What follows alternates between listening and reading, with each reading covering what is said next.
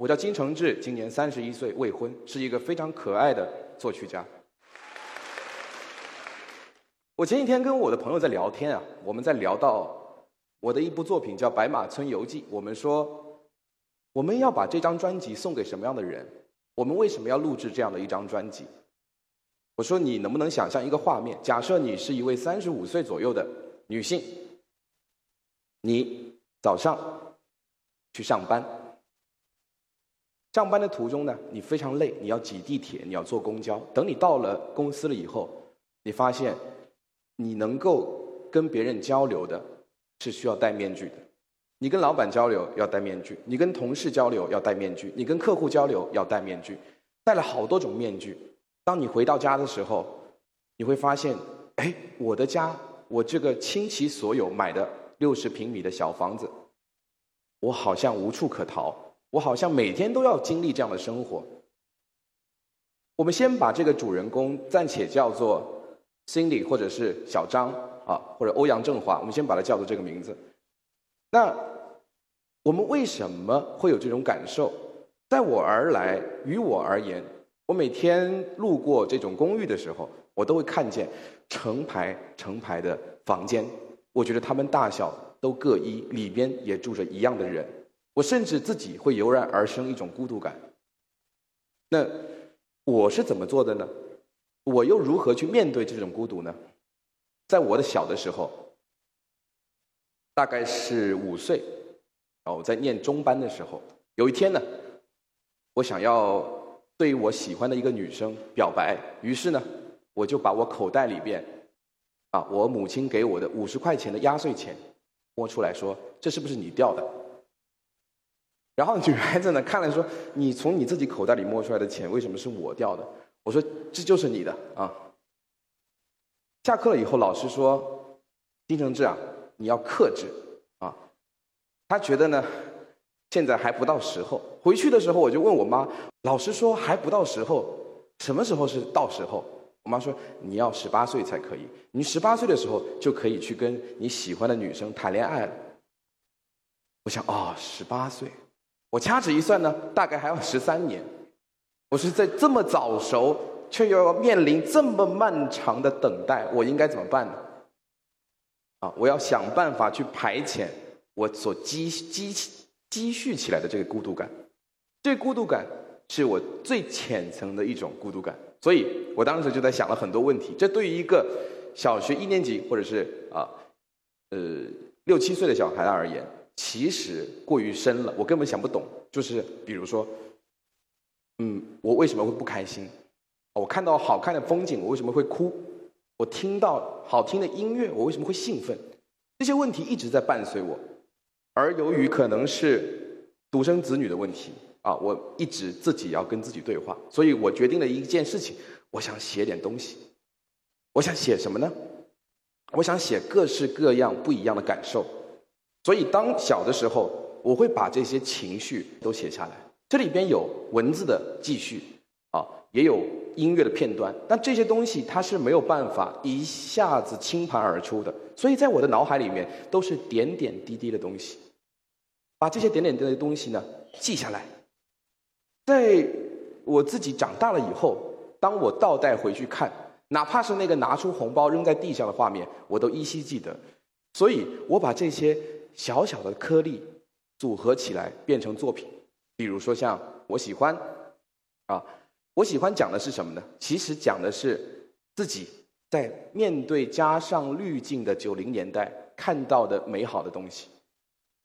我的初恋是在十六岁开始的，啊，那在这个之前呢，我大概被拒绝了四十多次，所以我有非常丰富的告白经验。所以在我喜欢这首作品里边呢。我疯狂的向外输出我每一个喜欢的东西。其实，与其说我喜欢的是那一个，不如说我喜欢的是十六岁的我自己。所以在像这样的作品当中，疯狂表白的其实是那个美好的年纪。然后呢，像有我写的《彩虹》啊，我写的《外婆》。那《彩虹》这首作品讲讲的其实是一个流浪者的故事，他自己的内心呢。是很焦灼的，是很不安的，他很孤独，他不知道什么时候可以停下来。那像外婆呢，讲的其实是对家人的思念。这一块其实是啊，我作为一个比较柔软的小朋友这样的一个心态，甚至说有人开开玩笑说这是这个叫金小美的人格去写的作品。然后呢，就是我的第二类作品。这一类作品呢，跟之前缺乏温柔的陪伴不一样。这一类作品呢，写的呢是愤怒，是在整个城市生活当中的一些发泄。有一天啊，我走在路上，我走着走着走着，大概是十一月份，快到十二月深秋了，我突然瑟瑟发抖，因为风很烈。我突然之间一边发抖呢，我一边生气，因为一般人呢，风吹太大会有一种难受，可能会落泪。可是我当时呢是生气，我不知道自己气从何来。我说我干嘛要生气呀？然后我就想起那个夜晚啊，想起那个。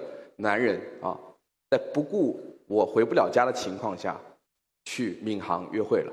那我就要把这些小故事记录下来。于是呢，就写了张世超，你昨天晚上到底把我家钥匙放到哪里了？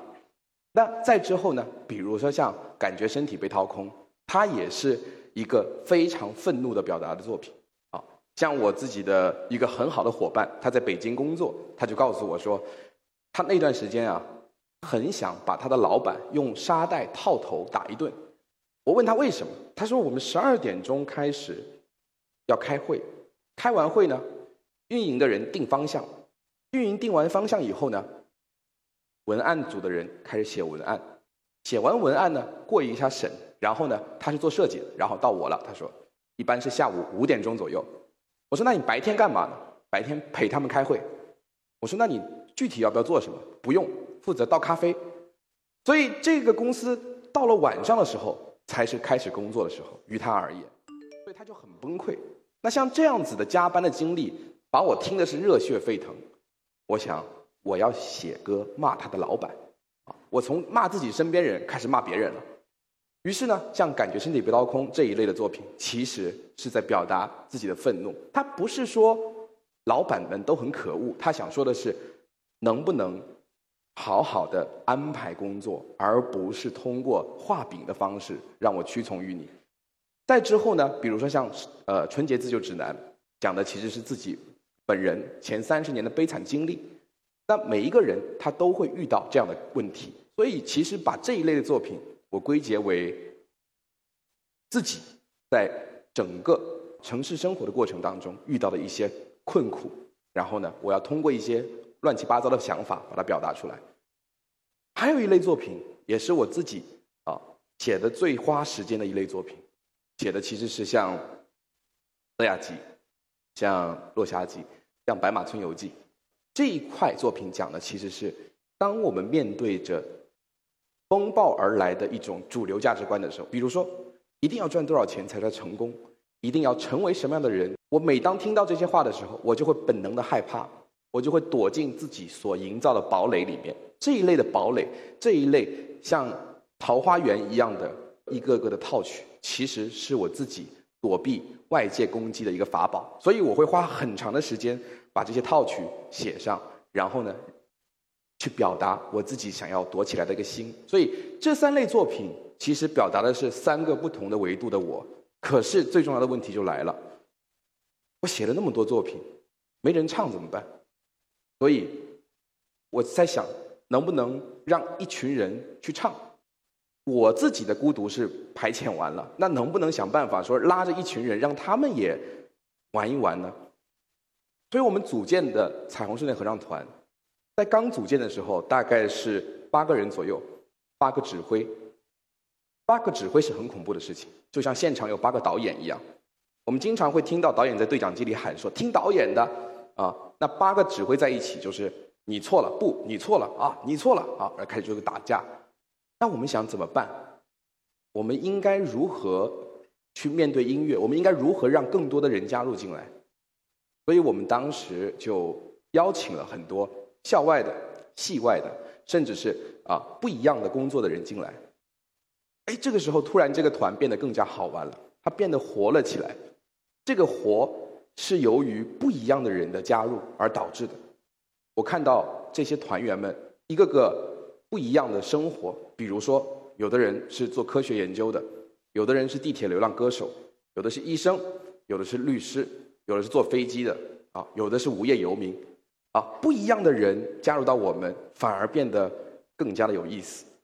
那像这一个学期，我们又面对了更好玩的事情，就是我们的团员这一群五湖四海而来的孤独者，在自己有本职工作的情况下，由从广州跟北京每周坐飞机到上海来排练的人，那这些人他到底在想什么呢？我相信，一定不仅仅是把我们当成一个社团而已。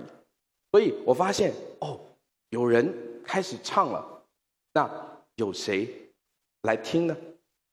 当我们把自己的作品发到网上去，当我们把自己的作品搬上音乐厅以后，我会发现有好多的人跟我们想象中不同。比如说，我们不会预设我们的观众的年龄，不会预设我们观众的性别。可是呢，在我们的反馈当中啊，我们发现我们的受众男女比例是三比七，也就是说百分之七十是女性。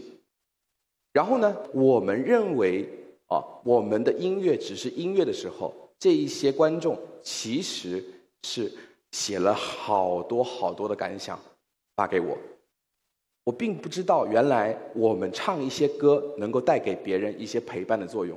我记得一个非常清晰的例子，是一位呃心理方面他并不是特别顺遂的朋友啊，给我写了很长的信。他说，每当自己对自己的生活觉得很糟糕、很失望的时候，他就会去听我们的作品，哪怕是像听一些非常简单、快乐的作品，也会给他带来很大的感动。这个会让我一个触动是什么呢？我们做的这件事情是有意义的事情。我们不但让自己解决了一个小小的焦虑，我们也解决了别人的焦虑。但我们相信，我们可以让所有的人在至少听音乐的时候。是快乐的，是开心的，所以我们慢慢的开始去做自己想做的事情，不仅仅是做演出，我们还安排了我们自己的团去带更小的小孩，我们想要去让更小的年轻人能够加入到彩虹里面来。大家肯定会觉得，呃，很奇怪的是，为什么本来好像听说金承志是个段子手啊，上台应该是可以表演翻跟头，结果过来讲了一堆，呃，非常。不那么有趣的事情啊，非常严肃的事情。其实我想表达的是什么呢？就孤独这件事情，一开始可能是自己能够感受到的一个小小的力量。那再之后呢？如果你能找到一件有意义的事情，并且做下去，并且让更多的喜欢你的人加入到这个里面来，它就会变成一件挺有意义的事情。这就是我今天想分享的内容。谢谢大家。